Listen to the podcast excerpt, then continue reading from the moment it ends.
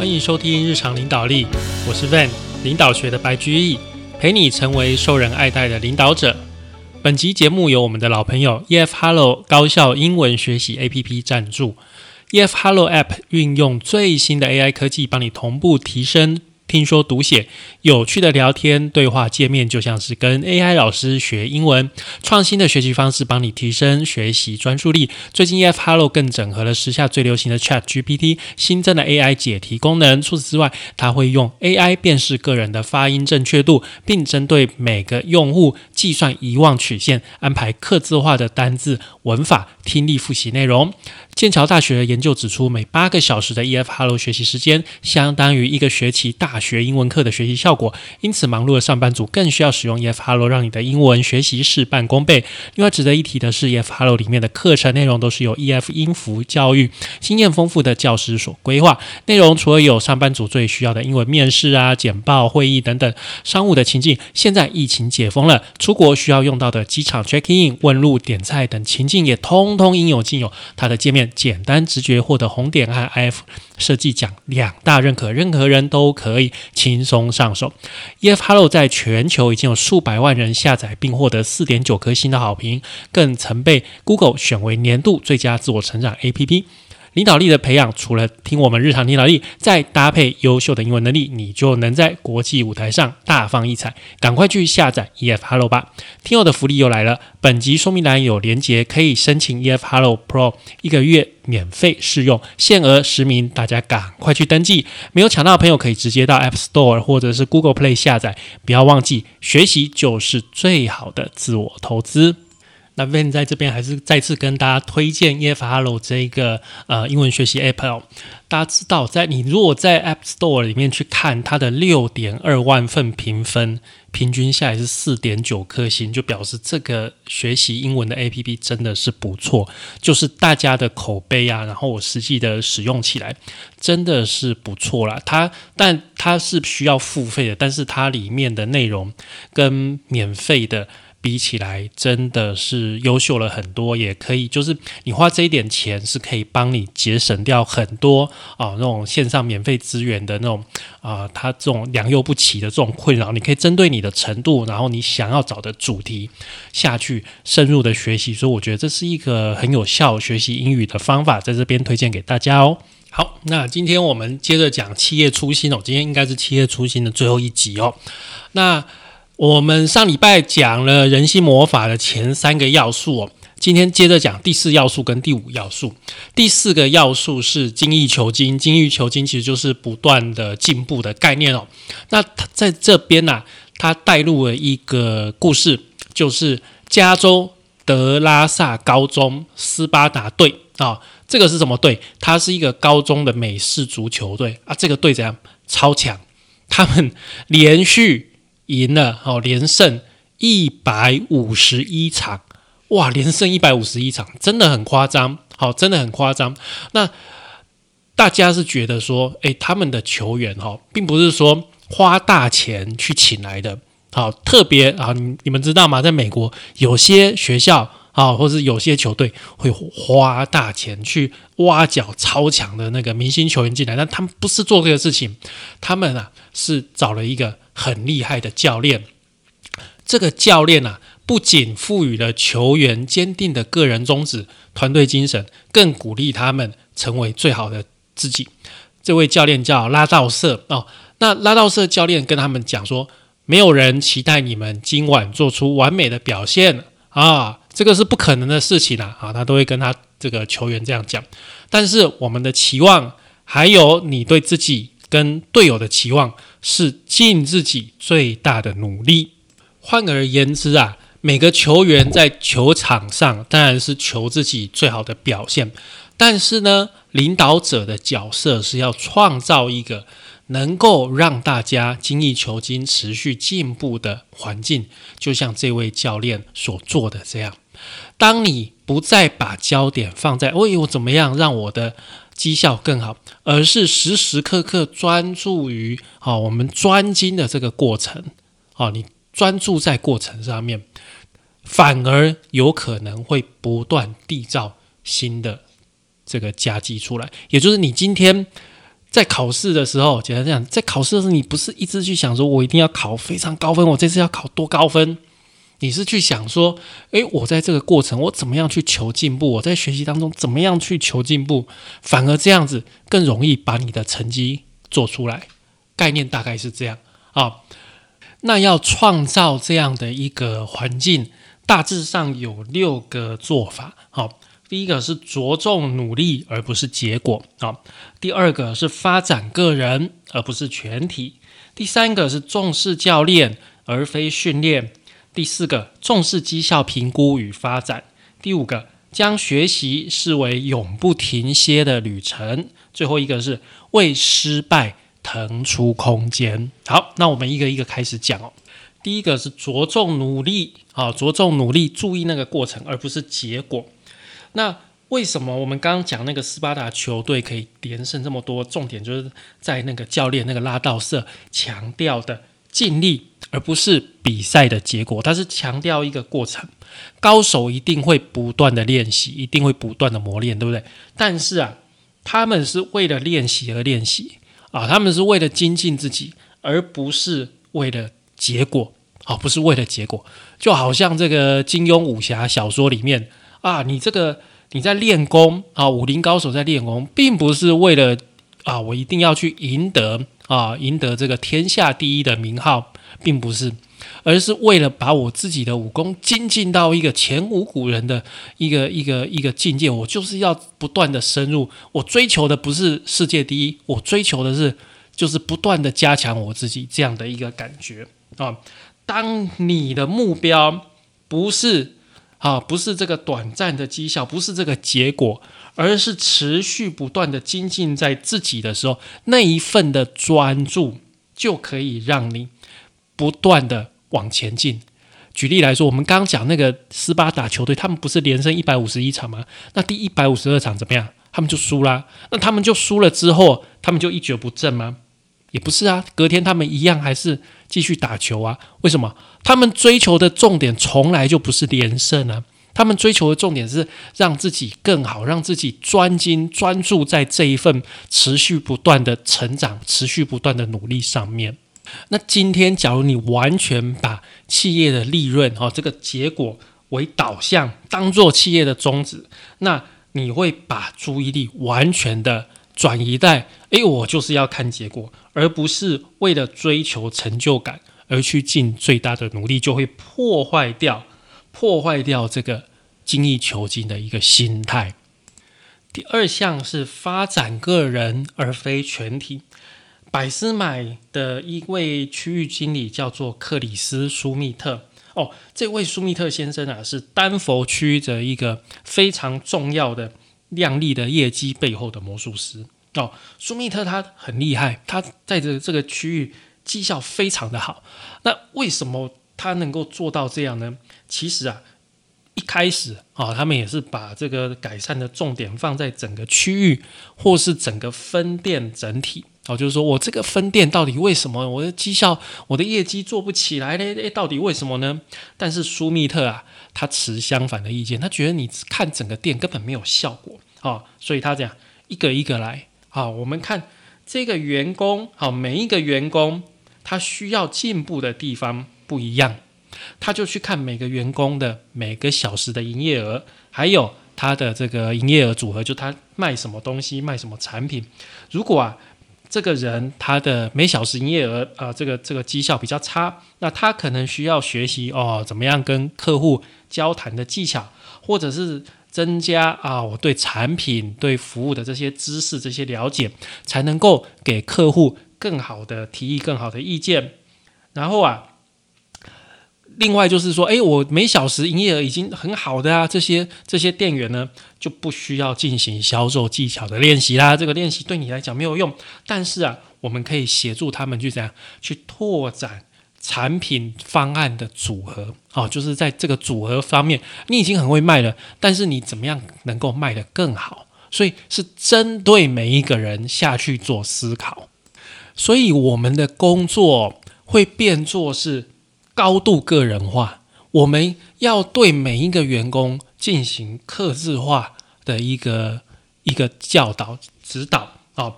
我们找我们里面绩效最好的员工去分享他们的步数，然后给大家学，好，能够提升技巧，能够强化动机，这就是发展个人，而不是去发展整体。好，接下来第三个是重视教练而非训练。我们过往啊，很容易就是用这种传统训练的方式啊，老师在上面上课，大家在下面睡觉啊？为什么？因为没效果，大家都不想听，都想要随便赶快啊糊弄过去啊，最后有考试啊，答案赶快抄一抄啊，赶快 pass 过去就好了。你这样子真的学得起来吗？真的学不起来。通通都忘光光了，好，考完试就把东西还给老师了。但是啊，教练哈，就是 coaching 这样子的一个方式啊，是在真实的情境当中锻炼实用的技巧。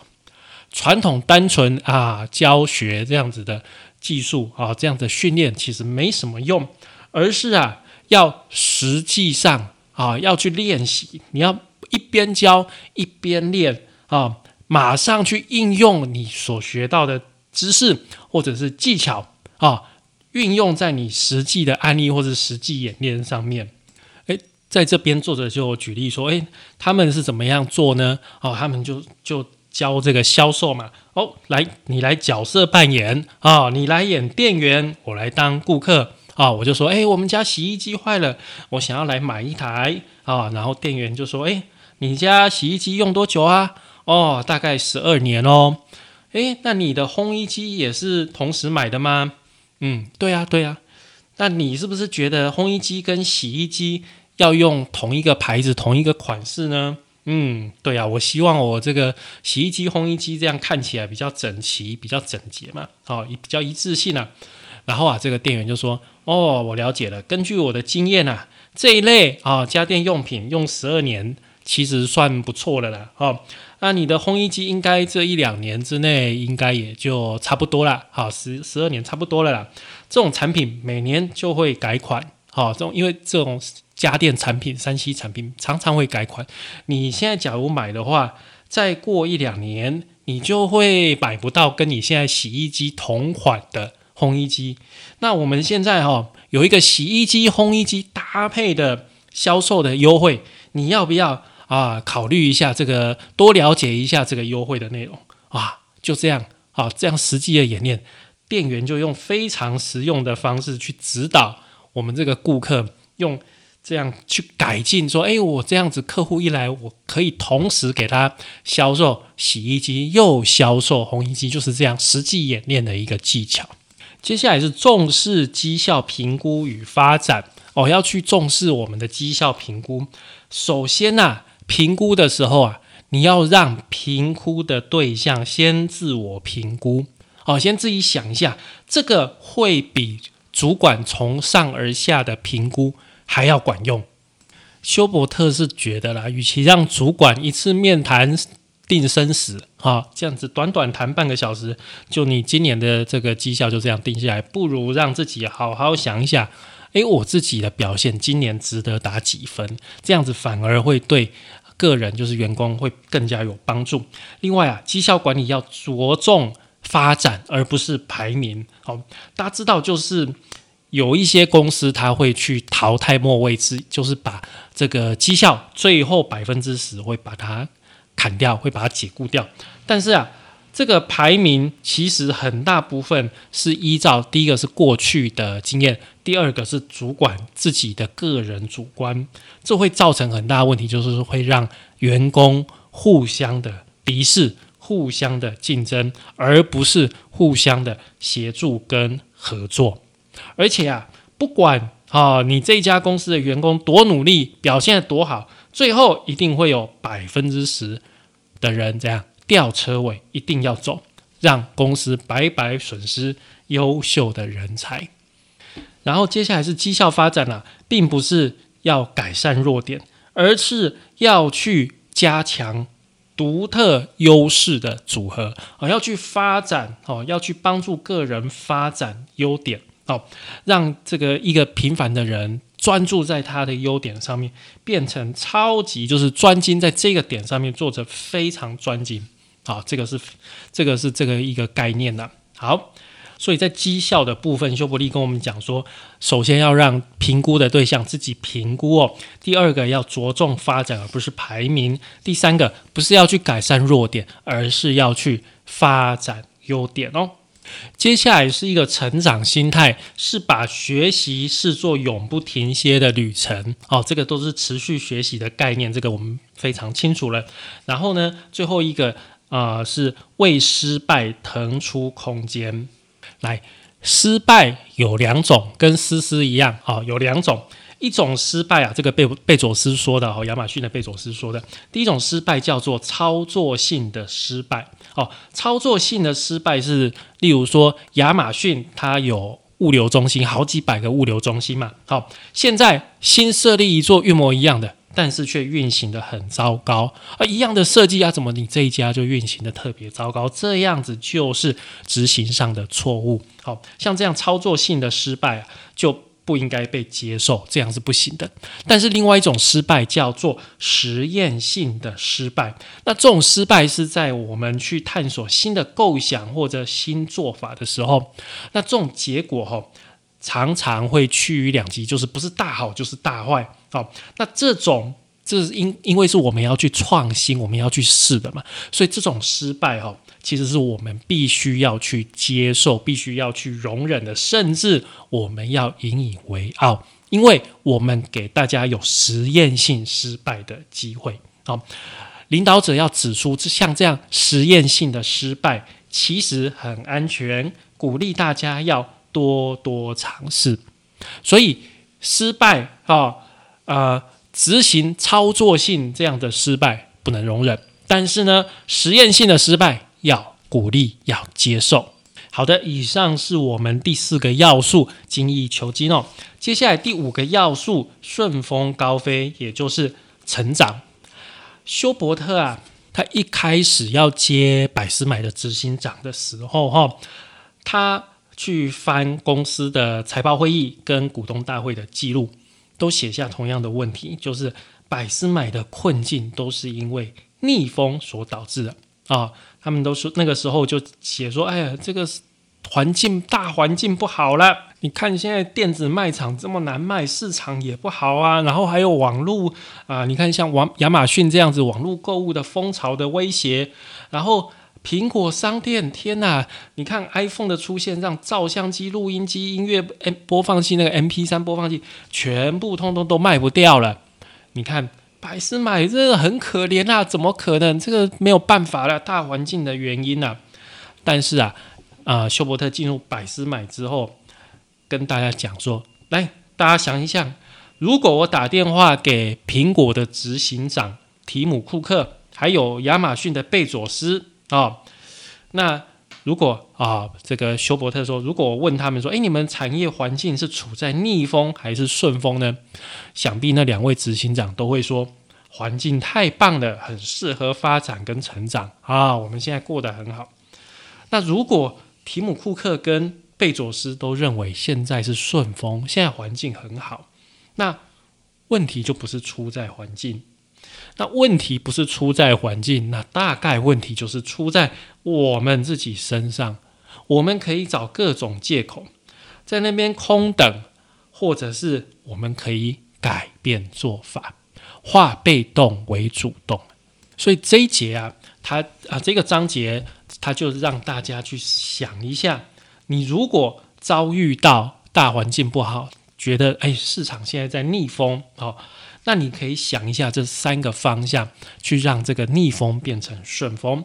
第一个，从可能性的角度来思考；第二个，把挑战化为优势；第三个，把宗旨放在前方与中央。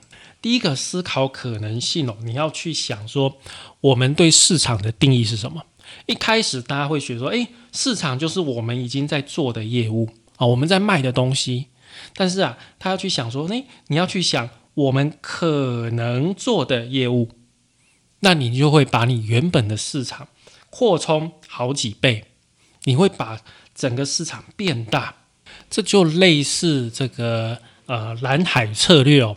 我记得我以前在读书读到蓝海策略的时候，他们最常用的例子是任天堂的 We 哦，但现在的。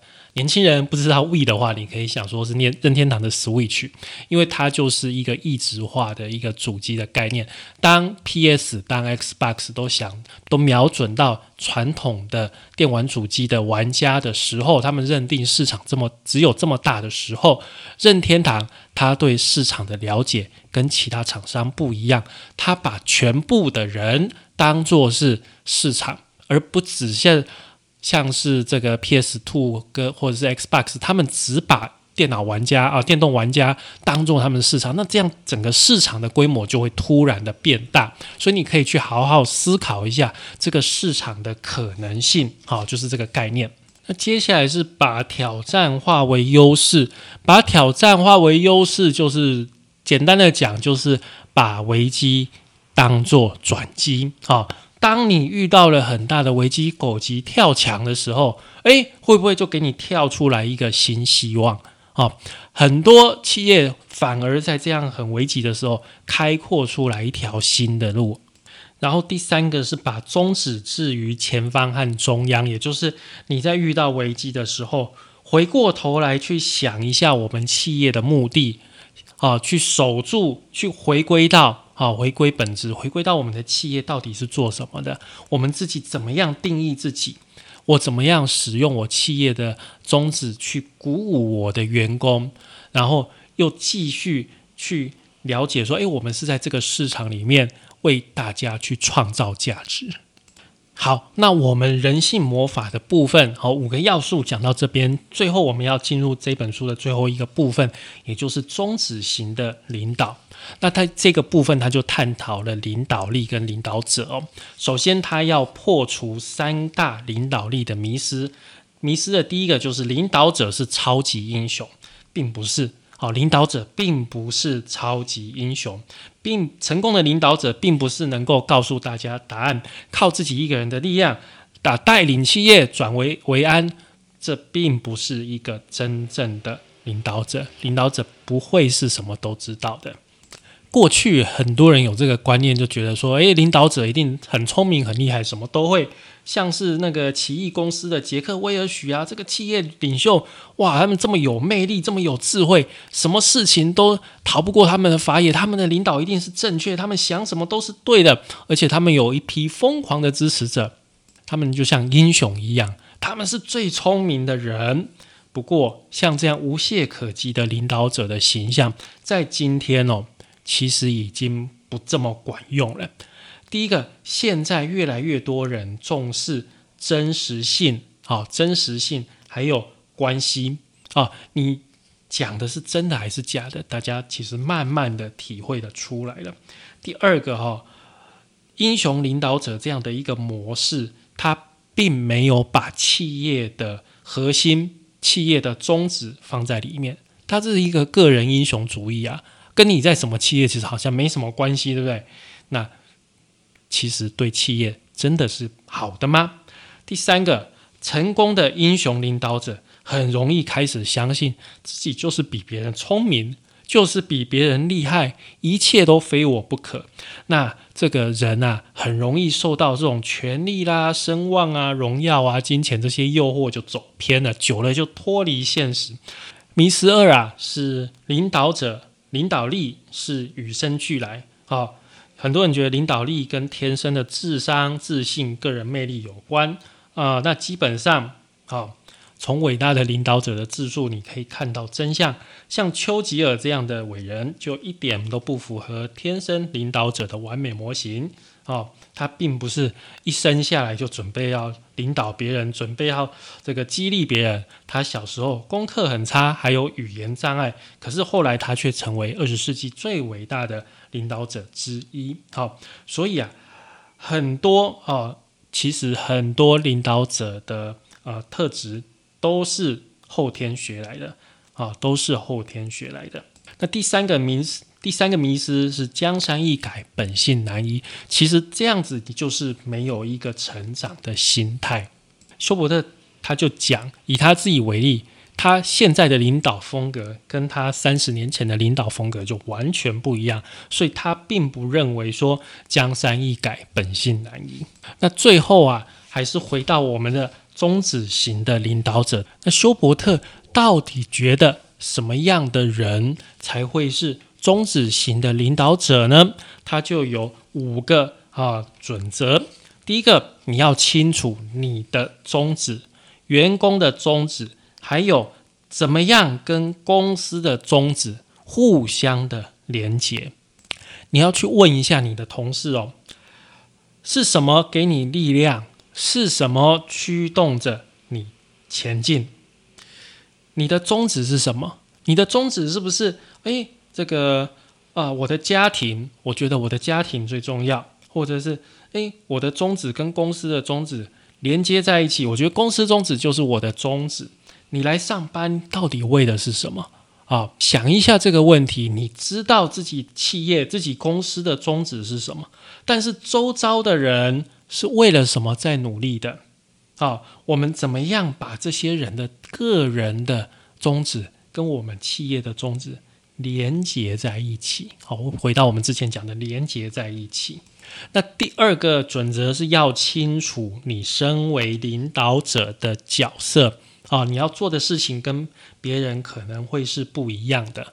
领导者的责任是帮助别人看见可能性和潜力，创造能量、灵感和希望。你一定是去鼓励别人梦想更多、学习更多、做的更多、成就更多。那你就是领导者。第三个，要清楚你的服务对象。你如果只是为了升官，只是为了赚钱，那你不应该成为一个领导者，你的心态就不对了。当主管哦，不是为了权力、名声、荣耀跟金钱，不是为了这些东西，而是为了什么？是为了能够服务更多人。那有一个这边有一个有趣的小故事啊，就是有一位高阶主管，大公司的高阶主管。有一天，他去搭飞机哦，那那个你知道，美国飞机并不是很好哦。那天他就因为班机取消，被困在机场，他在那边排队等转机，好像是很烦，对不对？最近青宇也出事情了，就在那边等啊，真的是没有耐心了。他就直接走到队伍前面，对着柜台的人员那边叫说：“你知道我是谁吗？”然后啊，柜台人员就说：“各位女士、各位先生，我们需要你们的帮助啊。”呃，我们遇到有健忘症的乘客，这位先生啊，他不知道自己是谁。你想想看，做一个主管，做一个高阶主管，做到把自己膨胀成这样，这真的是不应该发生的事情哦。第四个是要受到价值的驱动，你要去想一下，就是说，诶，我们对于哪些事情是要去坚持要去做的？哦，这个就是很基本的事情，像是要诚实啦，要尊重啦，要负责任，哦，要公平，哦，要有恻隐之心，这些回归到很基本的这些价值去驱动你的行为。那最后一个中子型领导人需要的准则，就是要真实。员工希望领导者当平凡人，希望领导者接受他们，让他们觉得被尊重、被听见。被了解以及被包容，这意味着什么？意味着，领导者要敞开心胸，呈现自己的脆弱，并且承认我们也有许多不知道的事。脆弱是社会连结的核心，社会连结就是企业的核心，而它从我们每一个人开始。好，这个就是我们今天把这一本。企业初心哦，这个休伯特·乔利他在百思买利用人性魔法，把这整个企业反败为胜，打出一个逆转胜。这样子，他就用这样的魔法，把他原来的人变作呃同样的一批员工哦，变作很投入、很投入、非常投入他们的企业的这样的一个故事，就讲到这边喽。那我个人是觉得这本书真的很值得我们深思啊！哦。